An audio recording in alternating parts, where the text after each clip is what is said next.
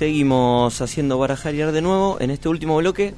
Y como decía al final del anterior, vamos a tener un entrevistado, me arriesgo a decir de lujo, ¿no? Ya a esta altura. Vamos a entrevistar a Martín. Sentate, Franco, que te, te pusiste ah, de pie. Sí, sí, sí, no, porque me, me puse un poco nervioso. vamos a estar entrevistando al señor Martín Rodríguez. ¿Quién es Martín Rodríguez para los que nos están escuchando y no lo conocen? Bueno, analista político, periodista, escritor, poeta, algo que me gustaría resaltar, y algo que estuve leyendo también que, que- me gustó mucho, bueno, libros publicados de poesía, tiene un libro en conjunto publicado con, con Pablo Tauzón, a quien entrevistamos el jueves pasado, bueno, coeditor de la revista Panamá, eh, tiene su columna todos los domingos en el diario AR, que desde ya recomendamos que, que la lean porque es muy interesante. Eh, también tiene un podcast eh, de, la, de la revista Panamá que se llama Voy por Audio. Bueno, entre muchas otras cosas, un fenómeno, Martín. Eh, lo saludamos, está en comunicación con nosotros Martín Rodríguez. ¿Cómo estás, Martín? ¿Todo bien? ¿Qué tal? ¿Cómo va? Les agradezco un montón la, las palabras. Espero que no arruinar a partir de No, ahora. no, no. No, no, Eh, no. Esta solemnidad tan generosa para No. presentarme. No, no, gracias a vos por atendernos desde ya, Martín. ¿Qué No, tal? por favor. No la podés tirar afuera. Eh, eh, en No. términos futbolísticos que a vos te gusta y encima te estamos haciendo una nota mientras juega Argentina. No, como ya tenía pautado esto, ni lo estoy viendo el partido. Esa, para estar entre, entregado a la conversación y no pendiente de otra bueno, cosa. te agradecemos mucho, Martín. Igual estamos en el entretiempo, así que claro, tenemos un rato todavía. tenemos un ratito. Bueno, vamos, vamos para adelante, no pasa nada. ¿Qué tal, El Martín? tiempo que ustedes quieran. ¿Qué ¿Cómo tal? va? ¿Cómo va? Te saluda Pilar. ¿Qué Pilar? ¿Cómo te va? Un placer tenerte acá con nosotros. Este, bueno, eh, la verdad es que has estado, bueno, como dijo Franco, publicás en el diario AR, te sigo por ahí, leo lo que, lo que escribís, leemos lo que escribís. Y bueno, me gustaría comenzar con una pregunta bastante general, pero antes contextualizarla un poco. Da la impresión, al menos a mí me ocurre, de que cuando leo tus artículos pareciera que estoy leyendo algo más que política o un tema de política, ¿no? Es como si se trataran de retratos de época, como si intentaras capturar lo más característico de cada una de ellas. Y bueno, habiendo escuchado en el último episodio de tu podcast de Voy por Audio, esto de que observas las cosas desde el lente de la época y de que cada época tiene sus canciones de moda, lo interpreto yo como ciertas ideas, discursos que circulan y, y permean la sociedad, que se repiten con frecuencia. Yo te pregunto entonces, ¿cuáles son para vos las canciones de moda de este presente? ¿Y se le parecen a las de algún otro momento histórico? Es una gran pregunta y, y yo en realidad me, me, coloco eh, más muchas veces para pensar más en ese lugar, en el lugar de la pregunta que en el lugar de la respuesta. O sea, lo digo eh, con absoluta franqueza, digamos. No, no. Creo que me, subiría más a la pregunta para, para si querés, para ampliarla o para, o para variarla, pero no, no sé si esté condicionada a una respuesta. Puede, puede haber respuestas parciales, ¿no? Y, y en todo caso puede haber una respuesta de un historiador, alguien que puede mirar los procesos de más larga duración que tiene la sociedad argentina y que tiene, bueno, tiene el mundo, pero que tiene la Argentina en sí, eh, y ahí, por ahí discriminar más qué cosas podrían ser, tal, tal la metáfora que, que, que habíamos planteado, digamos, y que vos recogés, sobre lo que podría ser moda y lo que podría ser, de algún modo, algo más, más sólido, más de la estructura argentina, ¿no? Claro, sí, sí, sí. Mi impresión es que, haciendo esa, esa pequeña salvedad, en esta época hay como en la superficie como discursos que, que uno ve que, que, funcionan, ¿no? que organizan de algún modo la época, uno de los cuales sería tiene lazos con el digamos con, el afuera por decir así no es decir que, que, se enlaza en algo a, muchos de los fenómenos políticos que fueron ocurriendo en con- contemporáneos que yo desde Bolsonaro en Brasil es como medio irrisorio o aburrido nombrarlo pero Bolsonaro, el- el- la corta era Trump, por lo menos en su primera parte en Estados Unidos, una, una mezcla de antiprogresismo plus antiestatalismo plus antisindicalismo que, que funciona muy bien, ¿no? Si en, ese, eso que muchos llaman, ¿no? El proceso de individuación de la sociedad. Entonces, en ese, en ese plano, creo que las canciones de moda, si uno hiciera como cuando éramos, eh, perdón la edad, pero era como las radios que uno tipeaba de chico, eran la- que el top 40 y cuáles eran las, las 20, las 10, las 5 canciones más que más pedía el público, más votadas, como se decía, en ese en ese top 40 uno encuentra que está más de moda eso por derecha que, por izquierda, ¿no? Y que incluso la, la pandemia, con todo lo exigente que se volvió hacia la salud pública, hacia el rol del Estado, etcétera, etcétera, reforzó más un discurso este, de individuación que un discurso colectivo. A mí, pienso en tomando con mucha cautela esta metáfora, ¿no? Es decir, ¿qué es lo que suena? ¿no? Es decir, uno diría, hoy la canción de protesta la toca Milei, no la toca Claudio Lozano, no, no la toca Grabois. Mm. Hoy suena más fuerte este intento, esta palabra libertad, esta especie de este grito anticomunista, aunque no quede muy claro qué, qué comunismo, dónde queda ese comunismo, qué significa ese comunismo, pero que está ahí que flota, ¿no? Es, significante. Ahora, Martín, perdón. Mencionaste que las características que, que eh. pueden reunir eh, las canciones que se tocan en esta época, mencionaste antiestatismo, antisindicalismo, el anti primero, ¿no? Y eso en sí mismo es una característica de la época, me parece. En sí mismo el anti, ¿no? Ese, ese prefijo. Seguro, seguro, seguro. Digamos, no, no. Es un malestar, ¿no? Y, y uno lo ve a diario, ¿no? Si lo, lo yo, el discurso, por ejemplo, otra otra cuestión, perdón, otra cuestión que organiza, ¿no? Es decir, toda la toda la toda la discusión en torno al gasto social del Estado, en torno a los planes, ¿no? O sea, el otro día leí un estudio que, que publicó Raúl Timerman ahí también hay una profesional que se llama Gila Wilker que conozco, respeto mucho, que decía que uno de los temas, tal vez el tema de mayor consenso en la sociedad argentina es la reconversión de los planes en trabajo, ¿no?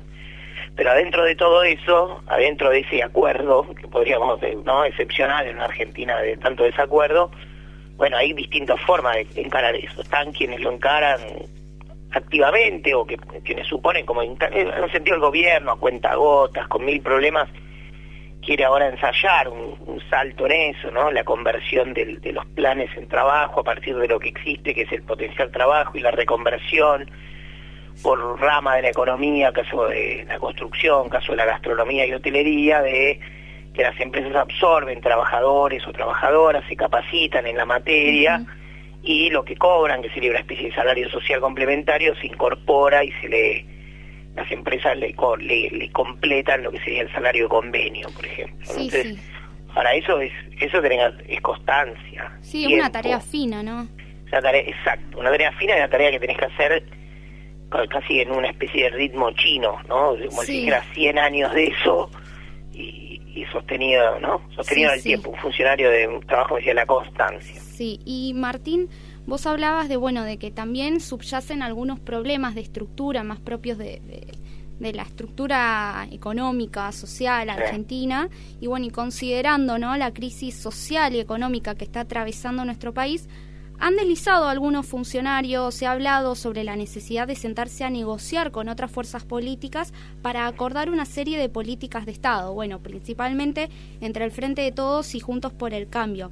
Hasta ahora han sido solo declaraciones, pero bastante constantes, y yo te quería preguntar, eh, en general, ¿qué, ¿qué lugar pensás que cabe en nuestro país? Serían términos políticos, económicos, institucionales. ¿Qué lugar cabe para un acuerdo de esta magnitud, de estas características? Y bueno, yo voy a usar algo, que, que una palabra que usa mucho la, ciencia política o el análisis político más profesional, que sería los incentivos, ¿no? ¿Qué incentivos tendrían unos y otros? En el caso del gobierno, bueno, encara una derrota electoral, eh, encara la etapa final de una negociación peleaguda, que es con el Fondo Monetario Internacional, una, una negociación fiscal, con todo lo, ¿no? con todo lo que significa, eh, y el gobierno está necesitado de sacarse esa foto más completa, más de unidad nacional, para darle más respaldo político. Ya no se puede usar volumen político por 100 años, ¿no? Este, para darle respaldo político y yo qué sé. Pero del otro lado, la oposición, ¿y qué incentivos tiene? Yo te diría, el mundo el, mundo no peronista, una parte, la ladura, ¿qué va a decir? Y loco, ahora que se banquen, que los peronistas hagan el ajuste y nosotros lo miramos por TV, y nosotros venimos el día después del ajuste y somos nos tocan los buenos años. En general, los gobiernos no peronistas, podrían decir, con de la Rúa, parte, en parte con Macri, bueno, ni hablar de Alfonsín, terminaron mal, les tocó el momento más duro y, y a los gobiernos peronistas les tocaron mejores contextos internacionales, ¿no? Decir, a mí le tocó el cambio de paradigma, consenso de Washington, a Kirchner le tocó las tasas chinas, ¿no? El, el, boom de los commodities, y entonces tuvieron dos, dos décadas que dominaron a partir de una buena ecuación entre lo interno y lo externo, por lo menos durante un tiempo, ¿no? El caso de Menem. En cambio ahora dicen, bueno, a los gobiernos no peronistas les tocan las misiaduras, las malarias, ¿no? El mundo exterior cambia, le, no le juega a favor, no sopla a favor y bueno. Entonces yo no veo, no veo tan fácil moverlo, esos incentivos. Habría otro sector más republicano, institucional, uno diría, bueno, pongamos la reta, pongamos los que gobiernan, que sé yo, el gobernador Gerardo Morales, Colombia y Corriente, bueno, sí. etcétera, que podrían tener un gesto de buena voluntad y acercarse y formar parte de un acuerdo. Bueno, se van a zamarrear un poco y, bueno, qué sé yo, supongo que claro. algún pero la, verdad, o sea, no sé cómo funciona la política. La política al final un poco se acomoda, pero creo que no hay un incentivo tan claro a la oposición porque le convendría sentarse a rubricar un acuerdo nacional, ¿no? Claro, claro, sí, sí, sí, sí. Más allá de la necesidad histórica, vos decís, tu pregunta empezaba, hay un problema estructural, uno diría sí, la Argentina tiene un problema casi del año 75 o 76 para acá, siendo grandilocuentes en, el, en la perspectiva, ¿no? Es un problema de que no tiene un rumbo económico, tiene su ciclo de restricción externa puntuales, ¿no? Que como un relojito funcionan cada vez que hay una expansión de la demanda o que, hay una mínima bonanza, llega la restricción externa, no tenemos prácticamente moneda, tenemos una inflación galopante, es tenemos problemas que se acumularon por demasiado tiempo, ¿no? Es decir, la Argentina es un país que hace mucho tiempo no tiene una solución a un solo problema, ¿no? Es decir, cuando hay un problema busca otro para tapar el anterior, qué sé yo. Entonces, yo creo que eso también es la impotencia y cierto hartazgo que se va como que va que va que va como armando ese cancionero que decíamos al principio, ¿no? Sí, ¿no? Estamos estamos en comunicación con Martín Rodríguez. Sí, yo te quiero hacer eh, otra pregunta, Martín, que quizás tenía que ver más con lo anterior, pero que te, te, lo escuché decir y por eso me gustaría por ahí que, traigas el concepto. Em, en el 2001 era el que se vayan todos, ¿no? ¿Y a vos mm. te parece que 20 años después, 2021, eh, esa, eso mismo se puede seguir cantando y gritando o casi todas las demandas se encuentran en alguna, alguna expresión? Eh, bueno, digamos, el 2001 fue el que se vayan todos en diciembre y lo que se votó en octubre, hoy se cumple, hoy es 14 de octubre y se cumplieron 20 años ¿no? de aquella elección del voto bronca. En eso que se votó yo justo leía un análisis eh, que daba cuenta de algo de lo que anticipaba, ¿no? Si por un lado era el que se vayan todos, por otro lado, gran parte de la sociedad argentina votó al peronismo y gran parte de la desilusión del voto a la alianza se corrió hacia la centroizquierda, ¿no? si fue una buena elección de la izquierda. Algo de eso vaticinaba, vaticinaba un futuro kirchnerista, por decir así, ¿no? Eh, entonces, ahora a lo mejor mirando hacia atrás se pueden encontrar matices, ¿no? A eso, pero el, el cantito tribunero fuerte, ¿no? Como un grito de piedra fue que se vayan todos. Eso está claro. Eh, el sistema político tuvo, la segunda fuerza fue, además del ausentismo, que fue importante, un veintipico largo por ciento, el más alto que hubo en la democracia, después hubo un veinti algo también de eh, voto impugnado y todo el voto bronca, entonces ahí, diríamos, la segunda fuerza nacional fue el voto bronca. Hoy diríamos que ese voto bronca tiene una está, digamos adentro de las listas no todos los que están los más enojados tienen a quién votar no sí, sí, eso habla de algo qué sé yo habla de algo bueno del sistema político no de, de, canalizar la bronca y de meterla para adentro sí eso eso sería bueno. También es cierto que el sistema político puede andar bárbaro pero si el país no funciona en un momento estalla el sistema político no lo sé.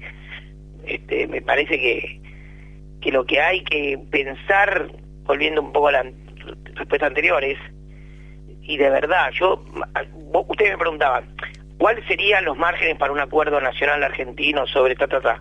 Bueno, yo doy una opinión sobre lo que yo podría ver que harían las fuerzas políticas reales, ¿no? Concretas, ¿no? Que haría Juntos por el Cambio, que haría el peronismo en su versión quinerita, que es la más fuerte, etcétera, etcétera.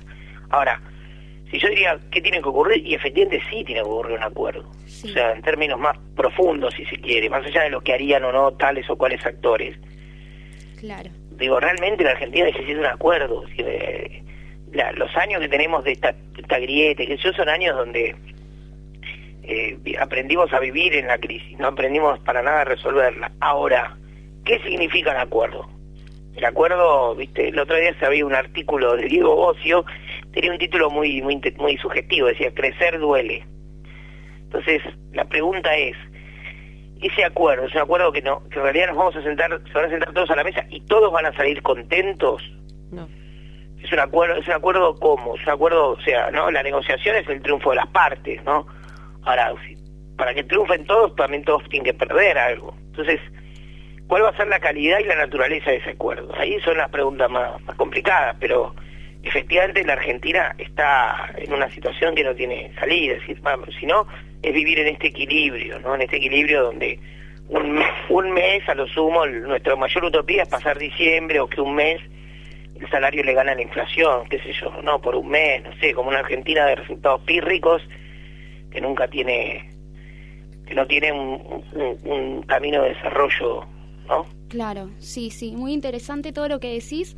Este, bueno, nada, este, me gustaría por ahí cerrar con, con una pregunta un poco distinta, dado también tu, tu perfil, ¿no? Sé que has escrito, y como ha dicho Franco, libros sobre ficción, poesía, también sobre política, y veo que en tus análisis se entretejen referencias literarias, culturales en general, con referencias histórico-políticas también, con temas de política. Y te quería preguntar, ¿qué vino primero para vos, la literatura o la política? ¿O vinieron juntas? ¿Y, de qué manera conjugás ambos mundos, digamos? bueno, lo contesto después del corte. Nada, es difícil eh, la, la pregunta sobre, sobre los procedimientos propios, ¿no? En general, eh, por empezar, yo no tengo una formación periodística, ¿no? Entonces, este, esa, o por lo menos no, no inicialmente, lo, lo, que, lo que hice de periodismo, que algunas cosas sí hice por laburo, fueron por necesidad, no fueron por... Entonces, nunca me sentí periodista, me sentí cómodo. Tal vez una posibilidad podría decir, bueno, uno hace de cronista, tampoco me siento cómodo ante la crónica. Me parece que la de un momento se volvió como muy muy recurrente y muy muy muy estandarizada la escritura de la crónica, ¿no? Y me, eso me aburre. Eh, el análisis político, bueno, a veces es demasiado frío o implica procedimientos y metodologías más académicas o más profesionalizadas que también algunas algunas uno va aprendiendo en un uso ilegal no de las ciencias sociales pero yo tengo una carrera hecha por la mitad de sociología, qué yo. Entonces te diría que lo que a mí me interesa es como, es también una palabra un poco de moda, pero yo la uso de uso propio, cierta hibridez, ¿no?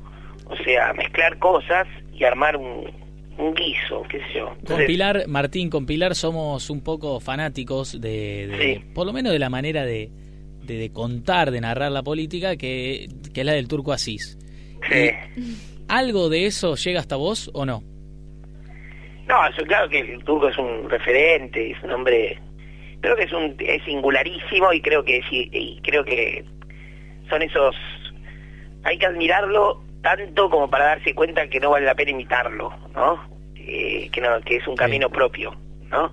Tal cual. Eh, evidentemente los, los periodistas que a uno le gustan tienen esos plus, ¿no? O sea, el turco es un escritor, es un... Yo el que más disfruto es el turco de carne picada, ¿no? O sea, el turco de fe de ratas, qué sé yo, eso, ese del turco que, que me llevó a la mesa de luz. Sus, sus intervenciones políticas me parecen divertidísimas, me parecen muy lúdicas, me parecen muy muy buenas. Y después otro, también otros periodistas que han sido también, ¿no? Es decir, que le agregan ¿no? un valor, o sea, que le agregan un valor distinto, ¿no? Que no es puramente periodístico. Claro, sí, sí, sí, sí.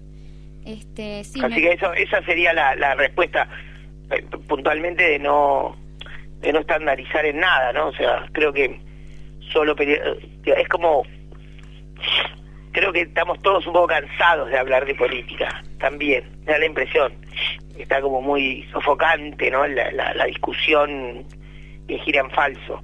Entonces me parece bueno agregarle otras cosas no o sea me parece que hay un momento donde vale la pena más hablar de la sociedad hablar con la gente es decir a dónde va uno a, a recoger algo eh, sobre lo que pasa en la política. Va solo al palacio, ¿no? Es como creer que uno sabe de medicina solo porque habla con médicos, digo, también uno puede hablar con enfermeros, con pacientes, con, con, con, choferes de ambulancia, ¿no? Es decir, entonces me parece que hay algo de eso también, ¿no? Que se vuelve muy muy agobiante si, si solo el mundillo del palacio y solo la realpolitik es la fuente, ¿no? De la que bebemos. Entonces a veces me parece que puede ser más interesante una conversación callejera o cualquier otra cosa, o, por, por, un rato cierto mundo virtual o, o cierta literatura, es decir, ¿no? Buscar, buscar en otras cosas, ¿no?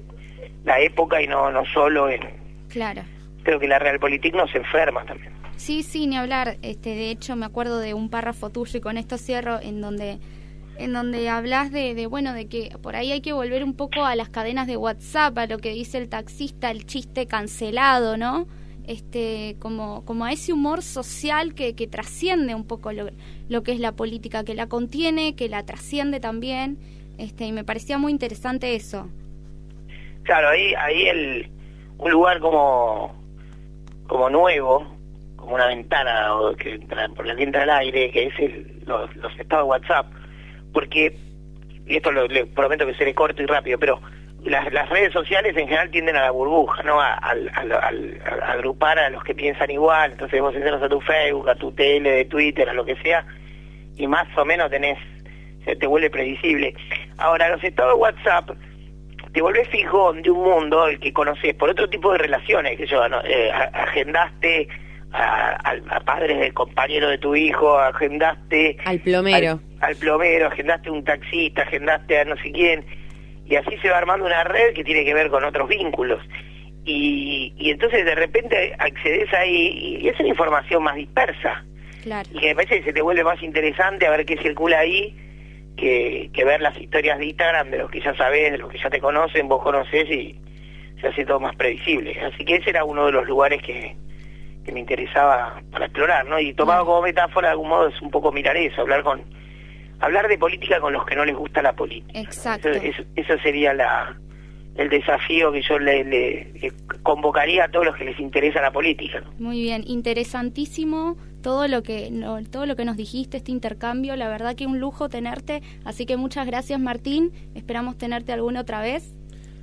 Muchas, muchas gracias Martín por, por, la comunicación y como, como nos decía Pilar, ¿no? Esperemos tenerte de nuevo porque la verdad que es muy interesante lo que no, lo que nos dejaste. Dale, cuando ustedes quieran, muchachos. Les agradezco la invitación, todas las palabras, todos los mismos, exagerados, pero, pero bueno, en honor a, una amistad. Abrazo enorme. Gracias, Gracias.